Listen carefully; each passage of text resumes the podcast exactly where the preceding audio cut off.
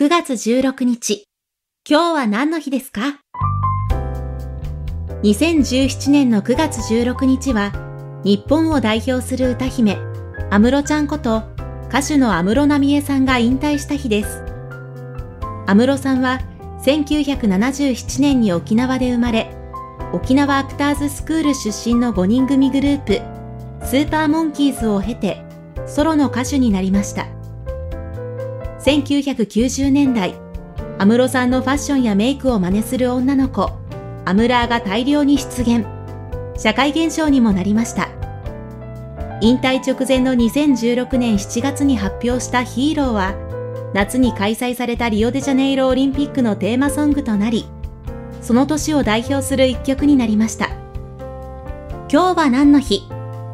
今日は安室奈美恵さんが引退した日。ナビゲーターは私、有坂優里が務めました。また明日、お耳にかかりましょう。